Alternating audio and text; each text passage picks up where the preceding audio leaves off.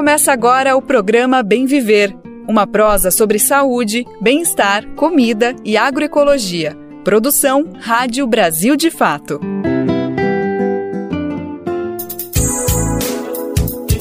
Hoje é quinta-feira, dia 19 de janeiro de 2023. Vamos nessa! Tá no ar mais uma edição do programa Bem Viver. A gente começa agora a nossa prosa de todos os dias, uma produção do Brasil de Fato, e você vem com a gente. Vamos prosear sobre saúde, educação, cultura e não vamos deixar de fora a política, a economia, a situação do nosso país, os detalhes sobre o novo governo, tudo isso e muito mais aqui no Bem Viver. Vamos prosear, o nosso programa tá só começando. Ameaça na Amazônia. Grandes empreendimentos internacionais atuam sem limites no bioma, obrigando comunidades tradicionais a deixarem o território de origem. Vamos entender melhor o que está acontecendo na região e como movimentos estão atuando para barrar essas violações salário mínimo no governo Lula. Ontem, num evento com centrais sindicais, o presidente anunciou novas medidas de valorização do trabalhador. No final do Bem Viver, um pedido de ajuda para o compositor Sérgio Natureza, ícone da nossa música.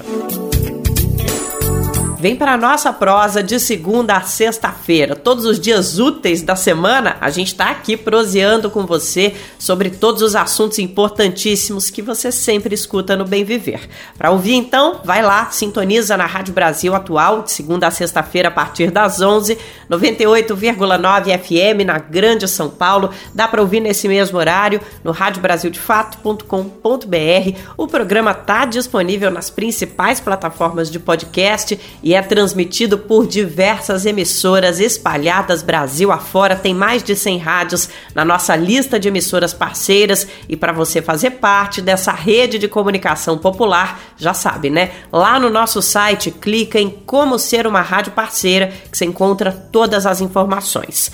Seu recado aqui para o Bem Viver, a gente está esperando. Nosso WhatsApp é 11 95691 6046. Nosso e-mail é rádio@brasildefato www.bemviver.com.br. Programa Bem Viver. Sua edição diária sobre saúde, bem-estar, comida e agroecologia.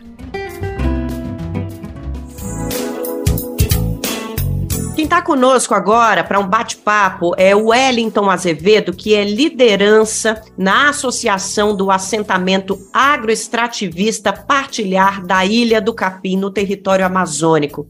A nossa conversa agora é sobre os deslocamentos forçados que estão atingindo comunidades do território amazônico. Aliás, historicamente já atingem, mas a gente vai trazer aqui dois exemplos de situações graves que estão acontecendo agora da luta dessas comunidades.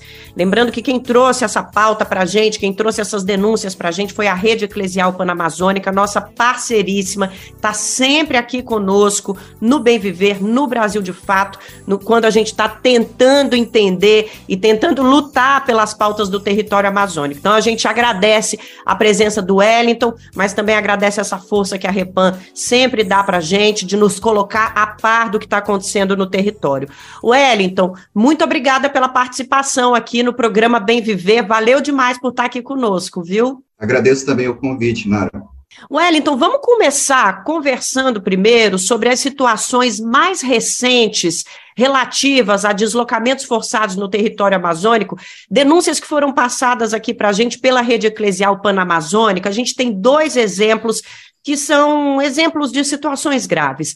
Em Açailândia, tem a previsão de mais de 300 deslocamentos forçados de famílias na região de Piquiá, por causa de um grande empreendimento que está previsto para a região. A Sailândia, para os nossos ouvintes e para as nossas ouvintes saberem, fica no Maranhão. Temos outro exemplo também no Pará, em Abaetetuba. Comunitários estão lutando para barrar a construção de um terminal de uso privado. São grandes empreendimentos que levam nossas comunidades tradicionais, ribeirinhas, extrativistas, originárias a perderem seus territórios, modificarem seus modos de vida e muitas vezes perderem inclusive suas fontes de renda. Situação gravíssima e histórica, infelizmente, não é uma situação nova no Brasil. Qual é a situação em Açailândia, no Maranhão, e Abaetetuba, no Pará? eu falo mais a partir da experiência de Abaitetuba, que é onde eu tenho uma relação mais direta, é, e lá, qual que é o contexto, né, da, é, de, da interação entre comunidades e, e esses grandes projetos? O governo federal criou um grande corredor logístico chamado de Arco do Norte, que traz grãos dos estados produtores de commodities, incluindo estados da própria Amazônia, principalmente nas regiões de fronteira agrícola, para trazer esses grãos para o município de Barcarena, a partir de um corredor logístico é, situado entre o distrito de Miritituba e Itaituba até o final do corredor que fica em Barcarena. Esse corredor foi criado para poder facilitar o transporte de commodities para a Europa, né, porque fica mais próximo da Europa, lá na, o final do corredor logístico, né, fica mais próximo da Europa, e ao longo desse corredor logístico está a maior contingente de, popula de populações tradicionais da região amazônica, que é onde estão, vou citar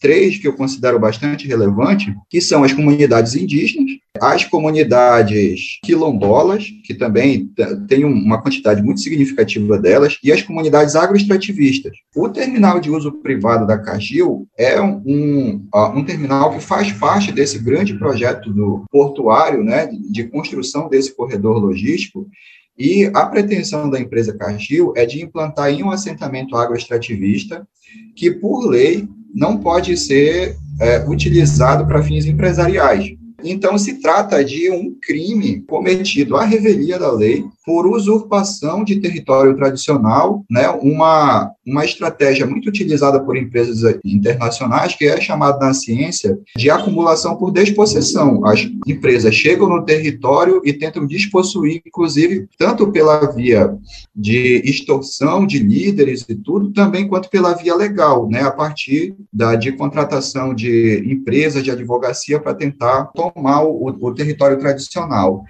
E no caso lá de Abaitetuba, do terminal de uso privado de Abaitetuba, a possibilidade das comunidades das comunidades terem que se retirar do local é muito grande, porque essas comunidades, a, uma, uma parte muito significativa da renda delas vem de territórios comunais pesqueiros. Como a, o corredor logístico ele é hidroviário, então a, as embarcações, tanto navios quanto barcaças, passam exatamente por cima desses territórios pesqueiros. Então, se o terminal foi implantado, vai destruir esses territórios pesqueiros e as comunidades vão ter que ser deslocadas.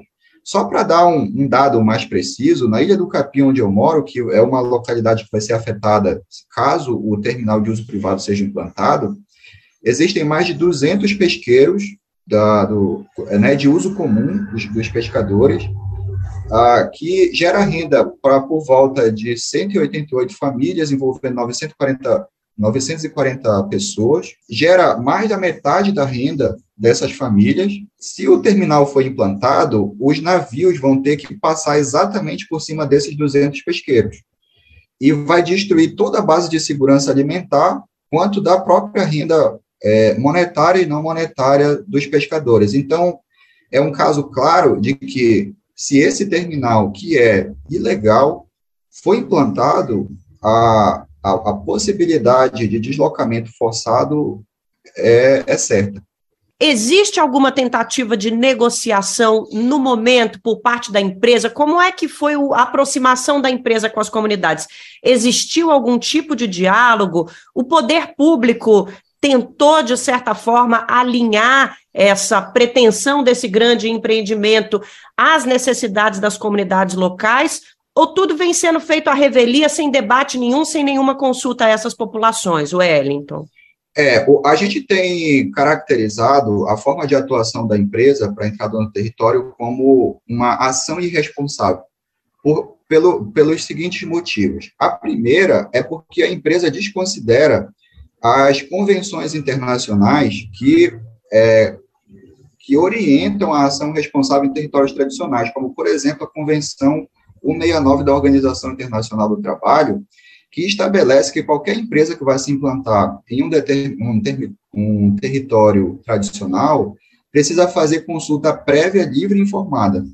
Na, lá no, na Ilha Xingu, né, confinante à Ilha do Capim, onde a Cargill pretende implantar o terminal de uso privado, isso não foi feito. A empresa, por meio dos seus advogados, a, tenta defender que não é necessário, ou seja, eles tentam negar o direito à consulta prévia livre e informada.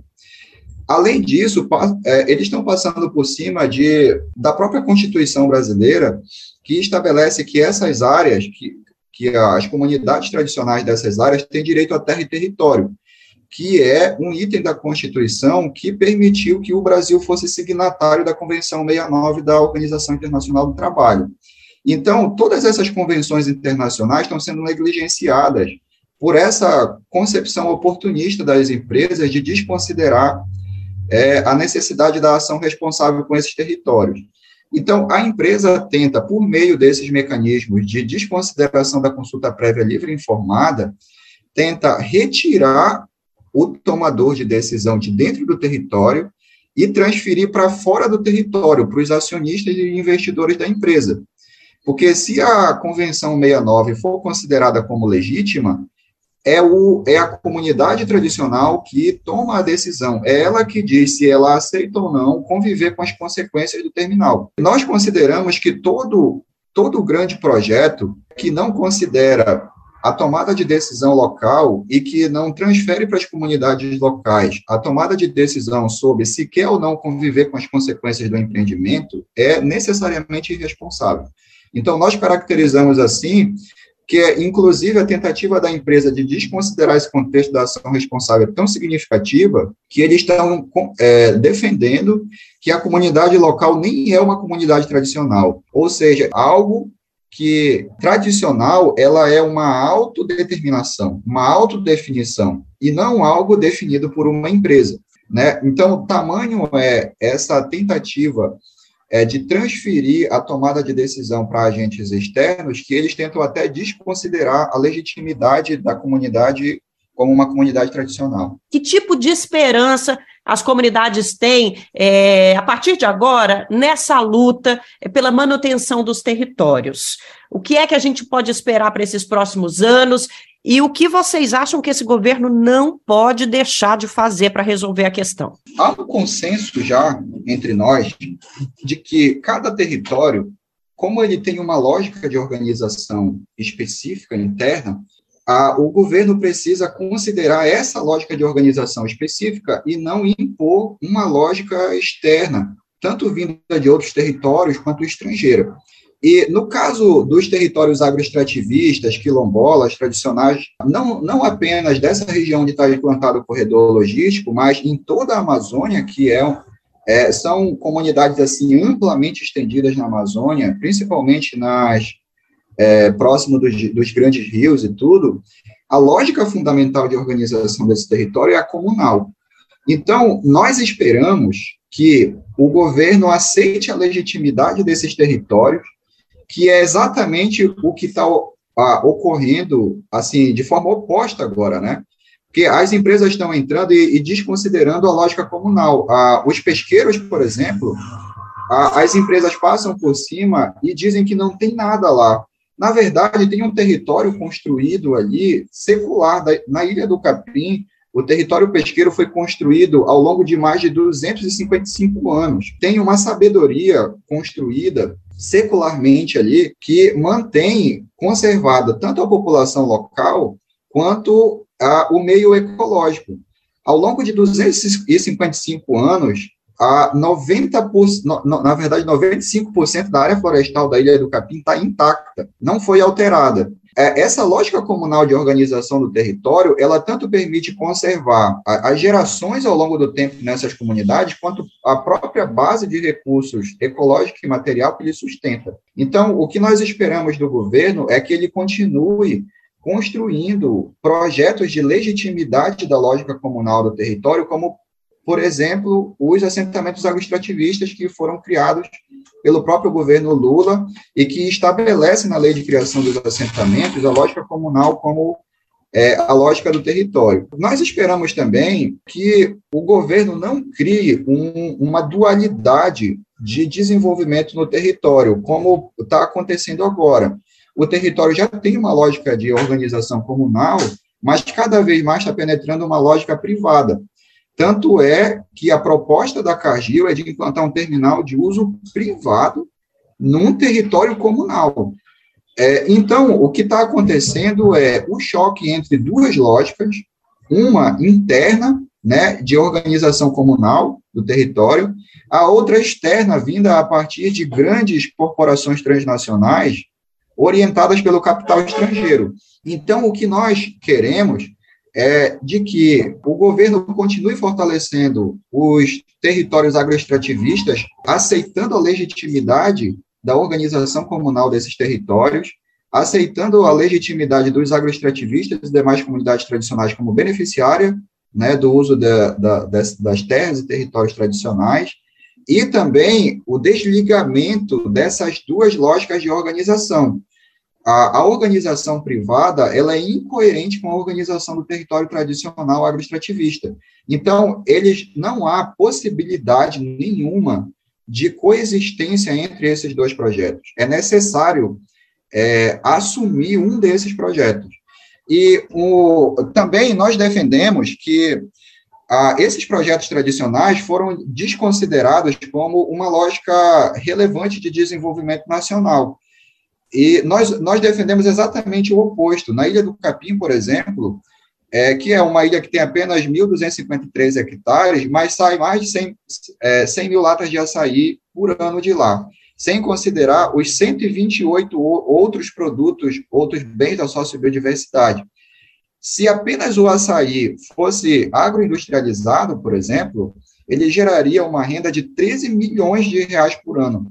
Então, não falta, a, nós temos riqueza, poderemos gerar bens para a nação para a comunidade local, por dentro da lógica comunal, de uma forma muito mais relevante do que qualquer outra lógica privada, e o nosso projeto de desenvolvimento comunal está sendo desconsiderado em prol de, de lógicas privadas é, e, e corporativas internacionais que não têm nenhuma relação com o território tradicional local. Wellington, tem muita coisa para a gente falar desse tema. Infelizmente, para hoje, nosso tempo está chegando aqui ao fim, mas eu queria muito te agradecer por ter trazido esse exemplo é, é, é gravíssimo que está acontecendo agora e a gente vai continuar acompanhando o caso, viu? Vou pedir para você e para o pessoal da Repan que está aqui com a gente também, deixar o pessoal aqui do, do Brasil de fato sempre informado, sempre informadas e informados, porque nós queremos continuar acompanhando de perto a situação de vocês. Obrigada demais, viu, Wellington? Obrigado também, Nara Lacerda. A gente agradece muito pela oportunidade de apresentar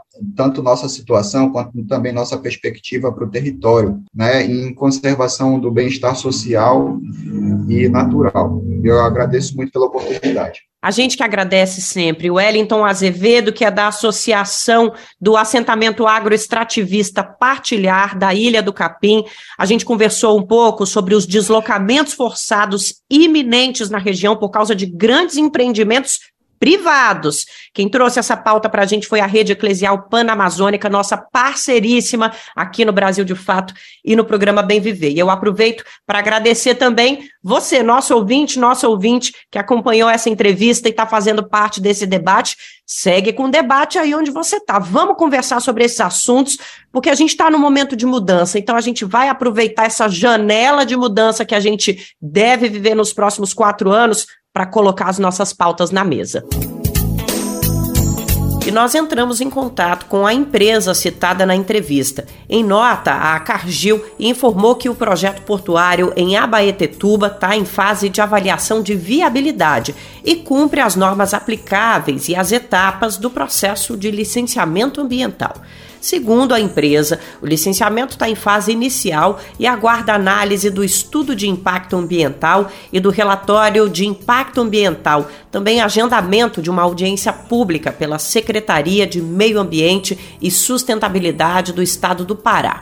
A empresa também afirmou que preza pela transparência e pelo diálogo com as comunidades. Para isso, possui profissionais residindo no município e promovendo esse diálogo com as entidades e comunidades locais. Por fim, diz que disponibiliza uma série de canais para contato com os comunitários, como e-mail e WhatsApp.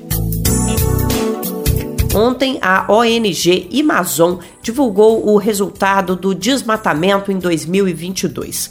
Como era de se esperar, houve aumento expressivo. Foram destruídos quase 11 mil quilômetros quadrados de floresta.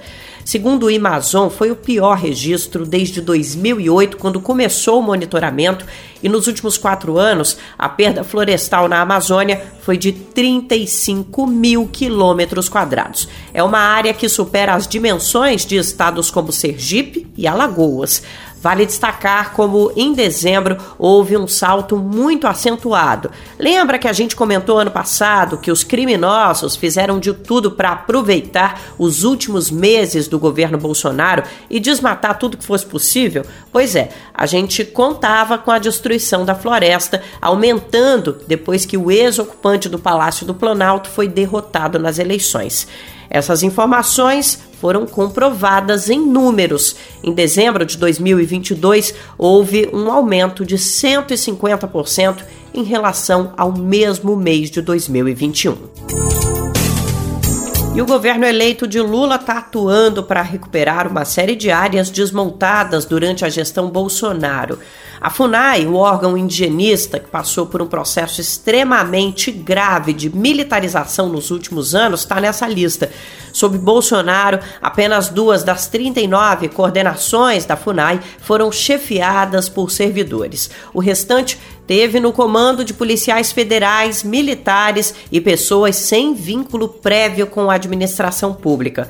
Vamos saber mais com Murilo Pajola. O governo Lula deu início ao processo de desmilitarização das coordenações regionais da FUNAI, a Fundação Nacional dos Povos Indígenas. Nos próximos dias, o objetivo é exonerar chefes de unidades descentralizadas escolhidos pelo ex-presidente do órgão, o policial federal Marcelo Xavier os indicados ainda permanecem no cargo. Sob Bolsonaro, apenas duas das 39 coordenações da FUNAI foram chefiadas por servidores. A informação consta em um dossiê da INA, Indigenistas Associados, associação que congrega servidores da FUNAI.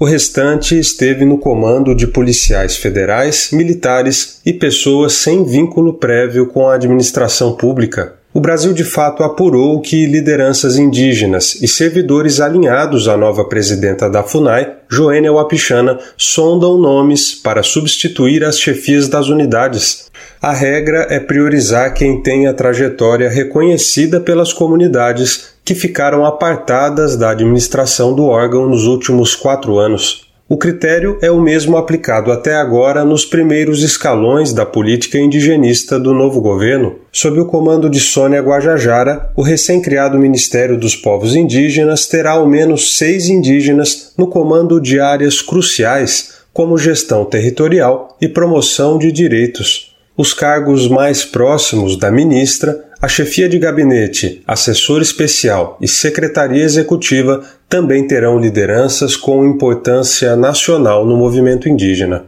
Até agora, dois diretores da FUNAI de confiança de Marcelo Xavier já deixaram os postos, Alcira Amaral Teixeira e Elizabeth Ribeiro Alcântara Lopes.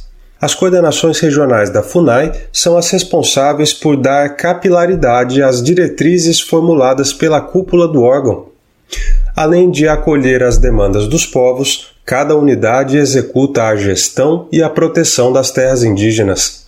Elas também promovem direitos sociais, ordenam despesas e formulam planos de trabalho que serão executados ao longo do ano. No comando das coordenações, militares sem experiência ou comprometimento com a questão indígena protagonizaram escândalos Além disso, prejudicaram a interlocução da FUNAI com as populações indígenas. Servidores ouvidos pelo Brasil de Fato relataram alívio com a mudança no controle das unidades descentralizadas. Desde 2019, houve um crescimento vertiginoso no número de processos administrativos disciplinares contra servidores de carreira, procedimento que pode resultar em demissão. Segundo a Indigenistas Associados, esses processos faziam parte de uma rotina de medo e intimidação imposta pelas chefias militares. De Lábrea, no Amazonas, com reportagem da redação em São Paulo, locução Murilo Pajola. E a reconstrução está acontecendo também na área da ciência. O professor Ricardo Galvão voltou para o governo federal e vai assumir a presidência do CNPq, o Conselho Nacional de Desenvolvimento Científico e Tecnológico. Durante anos, ele teve à frente do INPE, o Instituto Nacional de Pesquisas Espaciais, realizando um trabalho exemplar. Até que chegou Jair Bolsonaro e, já no primeiro ano de governo, Ricardo Galvão foi demitido. O ex-ocupante do Palácio do Planalto chegou e atacou o professor, desmereceu o trabalho do INPE. Vamos relembrar um pouco esse caso e saber mais da volta de Ricardo Galvão para o governo federal. A locução é de Nicolau Soares. O cientista Ricardo Galvão é o novo presidente do CNPq, o Conselho Nacional de Desenvolvimento Científico e Tecnológico. A nomeação foi feita pela ministra da Ciência, Tecnologia e Inovação, Luciana Santos. Professor de Física da Universidade de São Paulo, Galvão ganhou notoriedade com a atuação à frente do INPE, o Instituto Nacional de Pesquisas Espaciais, entre 2016 e 2019. No primeiro ano do governo do ex-presidente Jair Bolsonaro, ele foi demitido após alertar para o aumento do desmatamento na Amazônia. Na época, o relatório do INPE apontou para uma devastação de 88% no bioma em junho de 2019, em comparação com o mesmo período do ano anterior. Agora, no comando do CNPq, o professor da USP será responsável por uma das principais agências brasileiras de fomento à pesquisa e bolsas de estudo de pós-graduação. As bolsas estão sem reajuste há pelo menos 10 anos. Hoje, os pesquisadores de mestrado e doutorado recebem valores entre R$ 1.500 e 2.200 reais.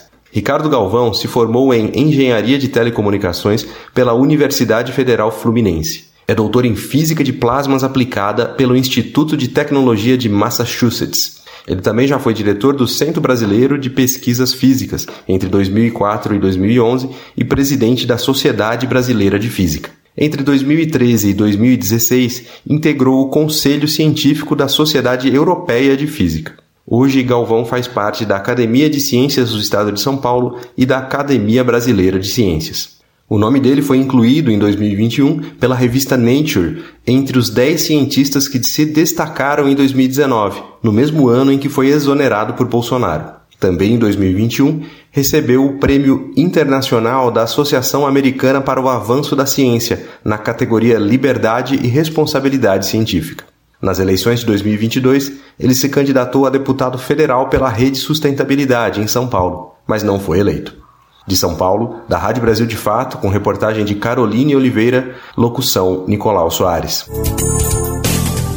Mudança que vem também do Ministério dos Direitos Humanos. O chefe da pasta, Silvio Almeida, anunciou uma super recomposição da Comissão de Anistia. Criada em 2002 no governo de Fernando Henrique Cardoso, ela cumpre a determinação constitucional de reconhecimento e responsabilização do Estado brasileiro no desaparecimento e na morte de pessoas durante a ditadura. Nos últimos anos, o que estava acontecendo era justamente o contrário, muito por conta da formação que o governo colocou lá. A comissão estava lotada de militares, por isso, Silvio Almeida mudou todos os nomes e a gente vai saber mais com Sayonara Moreno. Criada para reparar e indenizar ex-presos da ditadura civil-militar no Brasil, a Comissão da Anistia está com nova composição. Por meio de uma portaria publicada nesta terça-feira, os militares nomeados pelo governo passado de Jair Bolsonaro não fazem mais parte do órgão. Segundo o Ministério dos Direitos Humanos e da Cidadania, 16 pessoas fazem parte da nova comissão comissão de anistia e possuem experiência técnica, em especial no tratamento do tema da reparação integral, memória e verdade. Desse total, 14 foram nomeados agora e dois que representam o Ministério da Defesa e os anistiados vão ser escolhidos depois. O grupo vai ser presidido pela professora da Universidade de Brasília, Eneade Stutz e Almeida, que já fez parte da comissão e é especialista em História do Direito. O diretor executivo do Instituto Vladimir Herzog, Rogério Sotile, relatou que a entidade recebeu a notícia com alegria. Essa portaria recoloca nos trilhos o que nós estávamos esperando há muito tempo, que esta comissão passe a ter um, cada vez mais um papel importante no ampliar o conceito de reparação para além da questão econômica, que seja uma reparação simbólica, que seja uma reparação social, sobretudo política, psicossocial, a todos aqueles que sofreram a violência do Estado, para que a gente não esqueça do que aconteceu, para que não se repita. Prevista em lei de 2002, a Comissão da Anistia é a responsável por analisar os pedidos de anistia a situações de perseguição política durante o regime militar. No entanto, durante o governo de Jair Bolsonaro, a comissão mudou seu funcionamento. Com isso, de 2019 a 2022, 95% dos pedidos de anistia foram negados. Um dos pedidos negados foi da ex-presidenta Dilma Rousseff, que relatou ter sido torturada e presa por mais de três anos na década de 70. As agressões geraram problemas dentários e a perseguição resultou em condenação, perda de emprego e afastamento dos estudos na universidade. Em 2014, o relatório da Comissão Nacional da Verdade concluiu que os chamados anos de chumbo praticaram graves violações de direitos humanos que configuram crime contra a humanidade. O relatório menciona que de 1964 a 1988 pelo menos 6 mil pessoas foram torturadas e mais de 400 foram assassinadas durante as torturas ou por desaparecimento forçado. Da Rádio Nacional em Brasília, Sayonara Moreno. Atualizações agora sobre as investigações a respeito do atentado contra a democracia brasileira no dia 8 de janeiro em Brasília. Ontem, o ex-secretário de Segurança Pública do Distrito Federal, Anderson Torres, depôs a Polícia Federal. Na verdade, ele decidiu ficar calado. Segundo advogados do acusado, a defesa não teve acesso a todos os documentos. Vamos saber mais. A locução é de Lucas Weber. O ex-secretário de Segurança Pública do Distrito Federal, Anderson Torres, decidiu ficar em silêncio em depoimento à Polícia Federal nesta quarta-feira. Torres, ex-ministro da Justiça de Jair Bolsonaro, está preso desde o último sábado por ordem do Supremo Tribunal Federal. Ele é acusado de omissão no contexto dos atos golpistas de bolsonaristas em Brasília no último dia 8 de janeiro. Segundo mostrou a TV Globo, uma equipe da PF chegou por volta das 10h30 da manhã ao local onde Torres está preso, o 4 Batalhão da Polícia Militar do DF.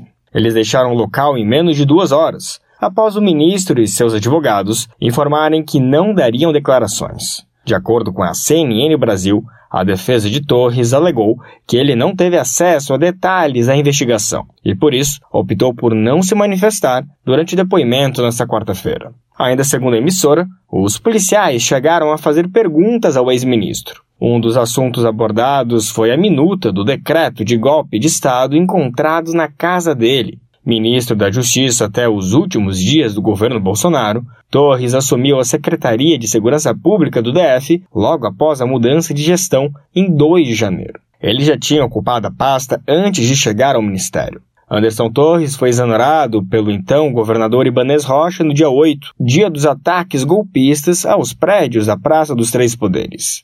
Na ocasião, o então secretário estava em viagem de férias aos Estados Unidos. Na madrugada do dia seguinte, 9 de janeiro, o próprio Ibanez foi afastado do cargo por decisão do STF por um prazo de 90 dias.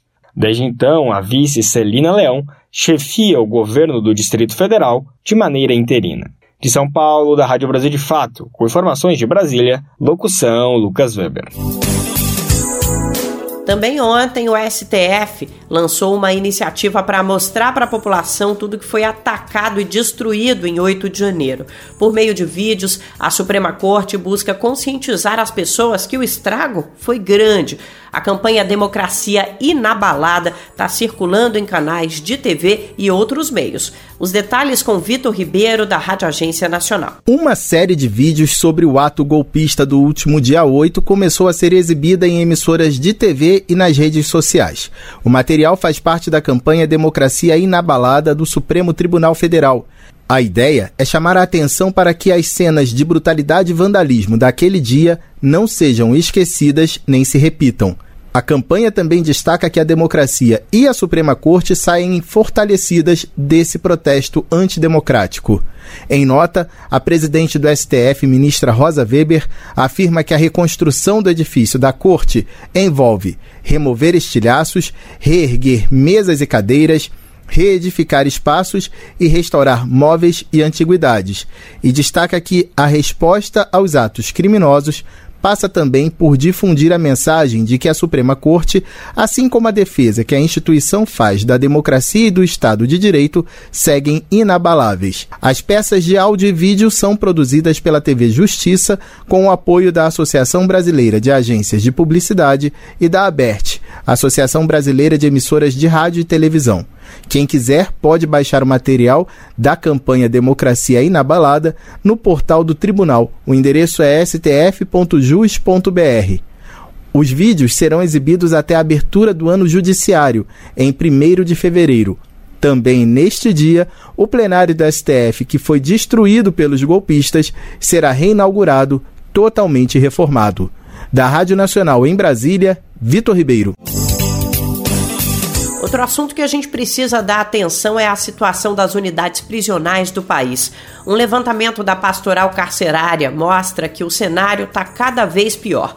Os dados estão no relatório Vozes e Dados da Tortura em Tempos de Encarceramento em Massa, divulgado nesta semana. O Brasil, de fato, conversou com a equipe da pastoral para saber mais detalhes do documento. Segundo a advogada, representante da entidade, infelizmente os dados não surpreendem. Vamos conferir a reportagem com Douglas Matos. Um levantamento da Pastoral Carcerária Nacional revelou o aumento no número de casos de tortura em unidades prisionais do país. Entre janeiro de 2021 e julho de 2022, foram contabilizados 223 casos. Isso representa uma alta de 37,5% na comparação com o mesmo intervalo de tempo, 19 meses, entre janeiro de 2019 e julho de 2020.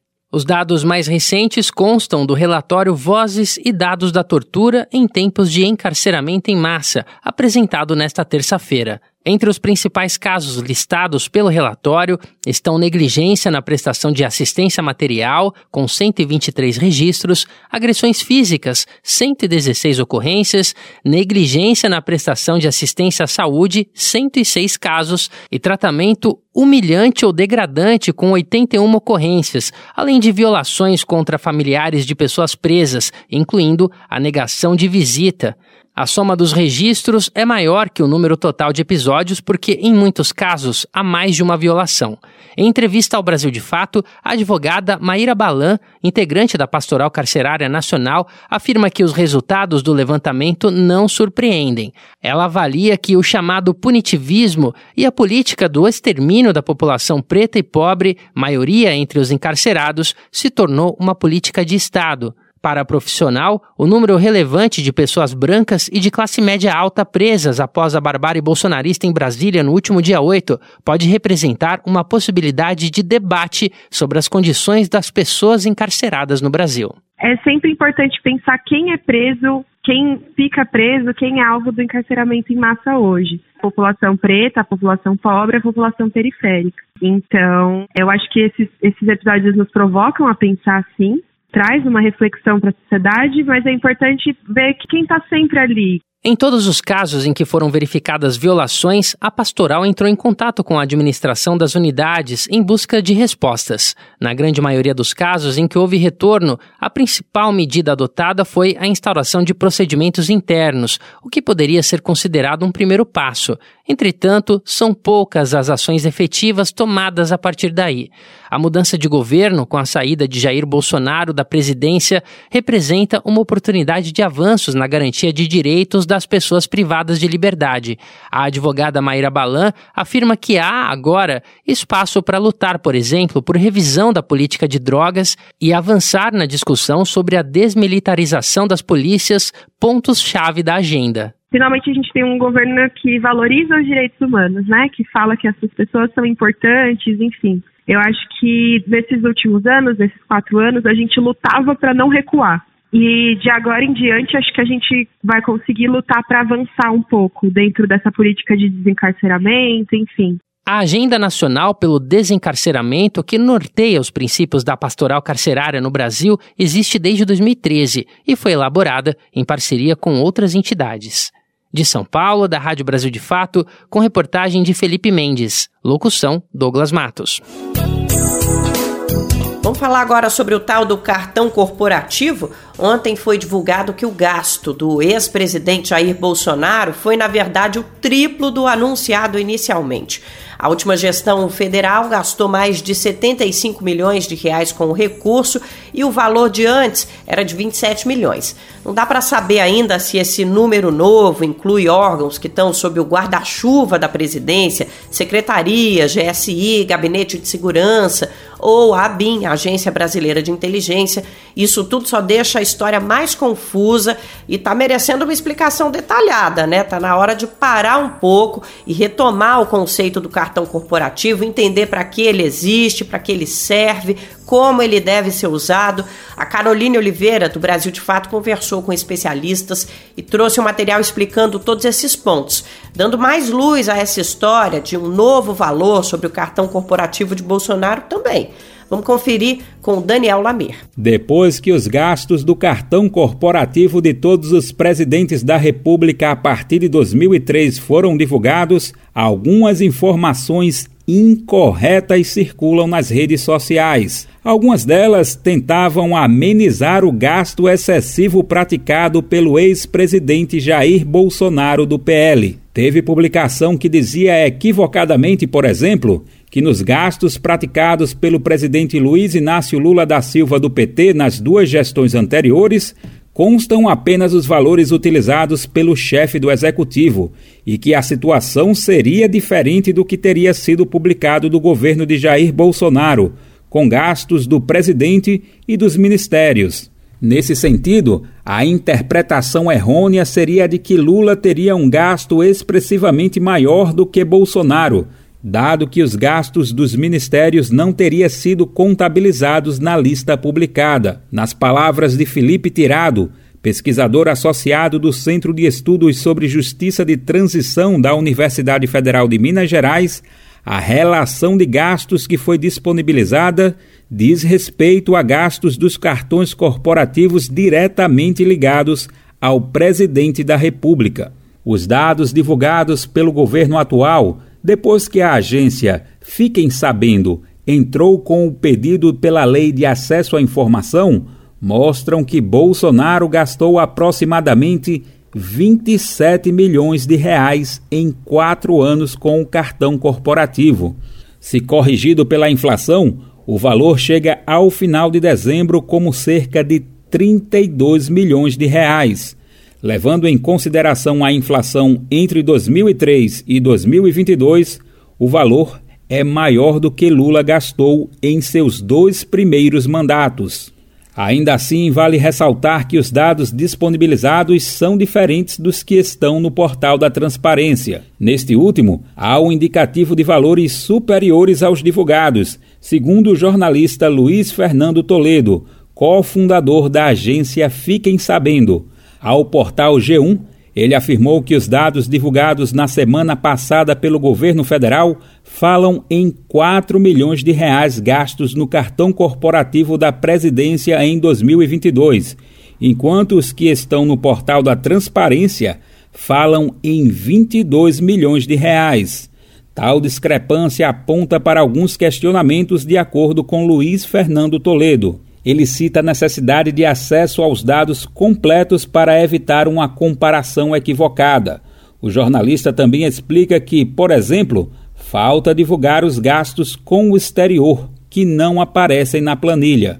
Para Felipe Tirado, os gastos do cartão corporativo de Bolsonaro extrapolam em diversas vezes os limites estabelecidos pelas legislações, além de conterem transações suspeitas e, por isso, precisam ser investigados. O cartão corporativo foi criado durante o governo de Fernando Henrique Cardoso para substituir a utilização de cheques. Seu uso foi regulamentado por uma portaria do Ministério da Fazenda em 2002. Segundo o próprio governo federal, esse é um meio de pagamento utilizado pelo governo que funciona de forma similar ao cartão de crédito que utilizamos em nossas vidas, mas dentro de limites e regras específicas. Da Rádio Brasil de Fato, com reportagem de Caroline Oliveira de São Paulo. Locução: Daniel Lamir. Ontem teve um importante encontro entre o governo federal e centrais sindicais. Foi a primeira vez que as lideranças voltaram ao Palácio do Planalto depois de seis anos. O presidente Lula teve presente e discursou ao final. Entre os principais pontos anunciados está a criação de um grupo de trabalho para debater como vai ser a política de aumento do salário mínimo. Além disso, futuramente vai ser formada uma equipe para discutir a situação de trabalhadores e trabalhadoras de aplicativos. Vamos saber mais detalhes com Lucas Weber, que volta ao Bem Viver de hoje. O presidente Lula assinou nesta quarta-feira uma portaria criando um grupo de trabalho interministerial para estudar uma política de valorização do salário mínimo. O grupo vai trabalhar por 45 dias, podendo ter as atividades prorrogadas por outros 45 dias. A portaria foi assinada numa cerimônia realizada no Palácio do Planalto, com a presença de representantes das centrais sindicais do país. Foi a primeira vez que sindicalistas foram recebidos no palácio em seis anos. Durante a cerimônia, o ministro do Trabalho, Luiz Marinho, afirmou que enquanto o grupo de trabalho funcionar, o valor do piso seguirá o vigente, de R$ 1.302. Isso contraria as reivindicações das centrais, que defendem o valor de R$ 1.342. Contrária também à promessa do governo, que pediu a aprovação da chamada PEC da transição para elevar o piso para R$ 1.320. Marinho anunciou ainda que, em até 30 dias, serão criados outros dois novos grupos de trabalho. Um deles vai discutir a valorização do papel dos sindicatos em negociações coletivas, e outro, a regulamentação dos trabalhos via aplicativos, Sobre o tema, o presidente Lula falou sobre a importância da valorização dos trabalhadores que dependem dessas plataformas, mas exercem a profissão sem nenhum benefício social. É por isso que nós vamos criar uma comissão de negociação, sabe, primeiro com os sindicatos, com o governo, com os empresários, para a gente acabar com essa história de que o trabalhador trabalhar em aplicativo, ele é, é um microempreendedor. Ele não é um microempreendedor. Ele percebe que ele não é microempreendedor quando ele se machuca, quando ele fica doente, quando quebra a moto, quando quebra o carro. Ele começa a perceber que ele não tem nenhum, nenhum sistema de seguridade social que garanta ele no momento, eu diria, de, de sofrimento, no momento de infortúnio. Lula afirmou ainda que o governo quer construir uma nova política sindical no país, adaptada à nova realidade do mundo do trabalho. Segundo ele, a ideia é fazer com que a proposta de reforma tributária em tramitação do Congresso seja aprovada ainda neste semestre. O presidente aproveitou para reforçar que o governo estuda mudanças no imposto de renda para favorecer quem ganha menos. A verdade é que o pobre hoje, que ganha 3 mil real, proporcionalmente, ele paga mais do que alguém que ganha 100 mil real. Ele paga, até porque quem ganha muito paga pouco. Porque quem ganha muito recebe como dividendo, recebe como lucro, recebe com qualquer coisa para pagar pouco imposto de renda. Ora, então vamos mudar a lógica. Vamos diminuir para o pobre e aumentar para o rico. Vamos diminuir. Ainda sobre o mínimo, Lula afirmou que a valorização do piso salarial é a melhor forma de fazer distribuição de renda no país. Não adianta o PIB crescer se ele não for distribuído, porque se o PIB, nesse país o PIB já cresceu 14% ao ano e o trabalhador ficou mais pobre. Porque se o PIB cresce e fica só com o dono da empresa, quem fez o PIB crescer não ganha nada, que é o trabalhador brasileiro. Então o salário mínimo tem que subir de acordo com o crescimento da economia. O petista lembrou que durante a ditadura militar, a economia do Brasil chegou a crescer 14%. E mesmo assim, o trabalhador ficou mais pobre. Para ele, isso aconteceu porque o crescimento não foi repartido em forma de aumentos salariais.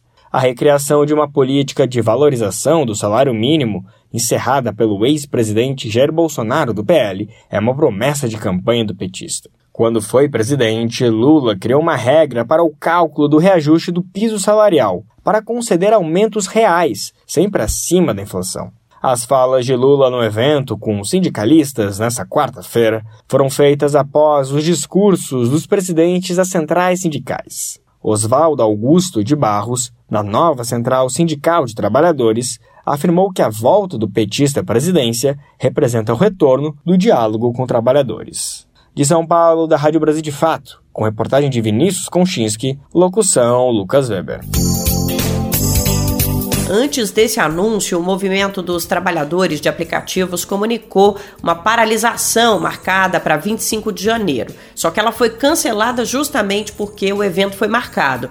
Segundo lideranças, a decisão aconteceu depois de um encontro com o secretário de Economia Solidária, Gilberto Carvalho. Os entregadores confirmaram ao Brasil de fato que o representante do governo garantiu que a regulamentação do trabalho de entregas por aplicativo está entre as prioridades da atual gestão. Gilberto Carvalho pediu aos entregadores que levem ao governo uma proposta de regulamentação da categoria. Em paralelo, o secretário vai conversar com o presidente Lula sobre as reclamações trazidas pelos trabalhadores e uma comissão especial para tratar do tema deve ser montada. Os entregadores pediram ao governo que haja monitoramento das taxas dos aplicativos, que as empresas sejam obrigadas a criar um fundo de proteção social e que seja criado um plano de aluguel de bicicletas para a categoria. Quer saber onde encontrar livros bons, baratos e com conteúdos que te ajudam a entender a situação atual do Brasil e do mundo? Na Expressão Popular. Lá você encontra obras sobre marxismo, agroecologia, educação popular, literatura e muito mais. Com os livros da Expressão Popular, você se fortalece para a batalha das ideias e para a construção de um mundo melhor. Para saber mais sobre o acervo dessa editora popular, acesse o site expressãopopular.com.br ou faça uma visita à livraria na Rua Abolição 201, próximo ao metrô Anhangabaú, em São Paulo. Editora Expressão Popular. Tá chegando aquele momento que todo mundo evita, gosta de deixar para a última hora a declaração do imposto de renda. É chato mesmo, por isso, quanto antes a gente começar a se inteirar a respeito, melhor.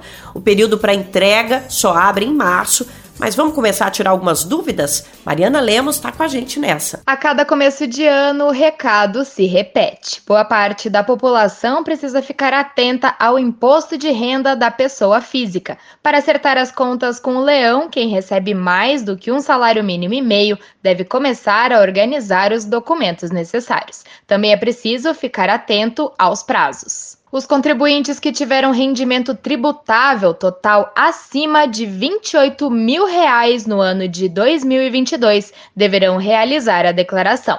O mesmo vale para pessoas que fizeram transações comerciais ou vendas acima de 300 mil reais. Outra faixa obrigada a declarar é quem lucrou com atividades rurais num valor acima de 142 mil reais. Investidores da Bolsa de Valores e estrangeiros residentes no Brasil durante o ano de 2022 também devem fazer a declaração.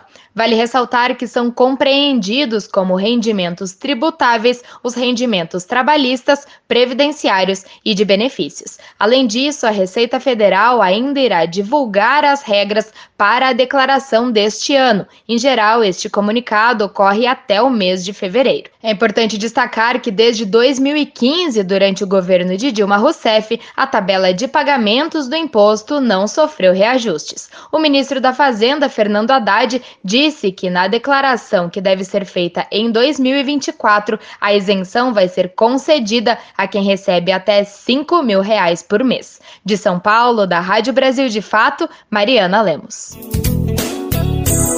E até março, quando começa o prazo para a entrega do IR, a gente vai trazendo por aqui todas as informações. Não vai deixar para a última hora. Essa história de imposto de renda pesa um pouco o clima, né? Deixa todo mundo desconfortável. Para aliviar, vamos usar aquela carta na manga bem típica do bem viver Tá na hora de ouvir o nosso colunista Moza Benedito, o maior contador de causos do país, e dessa vez o caos veio a calhar. Moza separou uma história que mostra o poder do amor. Nosso contador de causos vai provar pra gente que o amor é tão forte que ajuda até quem não consegue se ajudar. Vamos nessa. Colunistas Brasil de Fato com Moza Benedito, escritor, geógrafo e contador de causos. Em 1970, durante a ditadura, os militares queriam desmoralizar a USP, Universidade de São Paulo, em que professores e estudantes se opunham a eles, especialmente no curso de Ciências Humanas e Letras. Um jeito que imaginaram foi facilitar a entrada de quem não sabia nada, E para isso, resolveram impor um novo tipo de vestibular, só com uma prova composta do que chamavam de testes objetivos, aqueles de pôr cruzinha nas respostas que a gente julga certas. Nenhuma redação, nenhuma pergunta que exigisse que o candidato escrevesse uma frase sequer, e entraram muitos malucos. Um deles, não vou revelar o nome, digamos que era Zé. Apaixonou-se por uma moça e escrevia cartas de amor, mas nunca mandava para ela. Só mostrava para os colegas. Um dia veio mostrar uma carta para mim, longa, enorme, datilografada, e começava com uma coisa do tipo: Sonhei que estávamos num bosque encantado, dançando uma valsa. E seguia num tom, no mínimo, estranho. Acabei de ler e ele me perguntou o que achei. Desconversei, ele perguntou de supetão: Você sabe onde eu posso arrumar um emprego? Estou precisando. Não sabia. Ele mostrou a carta a outros amigos e todo mundo reagia como eu. E no final perguntava se sabia de algum emprego. Um colega, o Edson, um tanto cruel, respondeu: Fale com o professor Aziz. O Aziz é muito romântico, vai te arrumar emprego na hora. O professor Aziz Absaber era diretor do departamento de geografia e a porta de sua sala estava sempre cheia de gente para resolver problemas. Saía uma pessoa, entrava outra, rapidamente. O Zé foi chegando como quem não quer nada e quando saiu uma professora, antes do primeiro da fila bagunçado entrar, ele pulou para dentro da sala, deixando todo mundo revoltado. A porta ficou entreaberta e vimos e ouvimos o Aziz falar com ele explicamos ao pessoal da, da fila e eles fizeram silêncio para ouvir também o diálogo que seguiu. Leia essa carta, estendeu o calhamaço. Não tenho tempo, diga o que é. Leia! Tanto insistiu que o padíssimo professor Aziz acabou lendo. Lia uma frase, olhava para a cara do Zé. Foi assim até o fim e, mudo, devolveu a carta para o Zé, que se apecou. O senhor tem um emprego para me arrumar? Esperávamos um esculacho, mas o Aziz respondeu: Tenho sim. Você pode começar a trabalhar amanhã como auxiliar da biblioteca e ficamos todos de queixo caído. Você ouviu o escritor Mousa Benedito, geógrafo e contador de causos.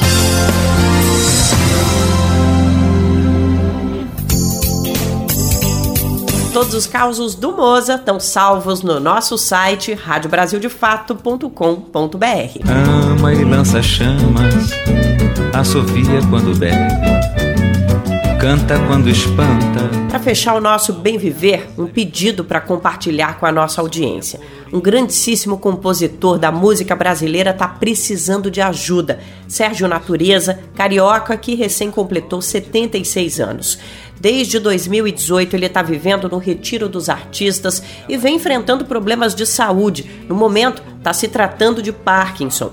Talvez parte da nossa audiência não tenha reconhecido ele pelo nome, ainda que esse apelido, Sérgio Natureza, tenha se imortalizado por conta da amizade com Gilberto Gil. Mas de fato, a obra ficou mais famosa que o artista. Natureza é autor de As Aparências Enganam, clássico gravado na voz de Elis Regina. Agora tá, também registrado pela cantora, é de Sérgio Natureza. Outro clássico que o compositor escreveu foi Eternamente, canção gravada por Gal Costa. Além da que a gente está ouvindo agora, Vela no Breu, cantada por Paulinho da Viola. Nunca brigou com ninguém, chepa lá na feira divide com quem não. Quem puder ajudar Sérgio Natureza, a gente pede que procure o canal na internet que está organizando uma contribuição coletiva. É só digitar nos mecanismos de busca Sérgio Natureza Vaquinha que você encontra super fácil. A doação é feita pela internet e a gente vai colocar o link do canal na matéria de divulgação da edição de hoje do Bem Viver lá no site do Brasil de Fato. Sonha colorido, adivinha em preto e branco anda bem vestido, de cartola e de tamanco. Por hoje é só. Amanhã a gente volta para encerrar a semana com você aqui na nossa prosa. Ouça a partir das 11 da manhã na Rádio Brasil Atual 98,9 FM na Grande São Paulo e nesse mesmo horário no radiobrasildefato.com.br. O Bem Viver está no ar também por diversas emissoras espalhadas Brasil afora que fazem parte da nossa rede de emissoras parceiras. Para você saber quem está nessa lista, vai lá na matéria que sai todo dia sobre o Bem Viver na nossa página. E não esquece que dá para ouvir também no Spotify, no Deezer, no iTunes e no Google Podcasts. Com 108 anos nunca entrou num hospital. Joga capoeira, nunca brigou com ninguém. Chepa lá na feira, divide com quem não tem. Faz tudo o que sente, nada do que tem é seu.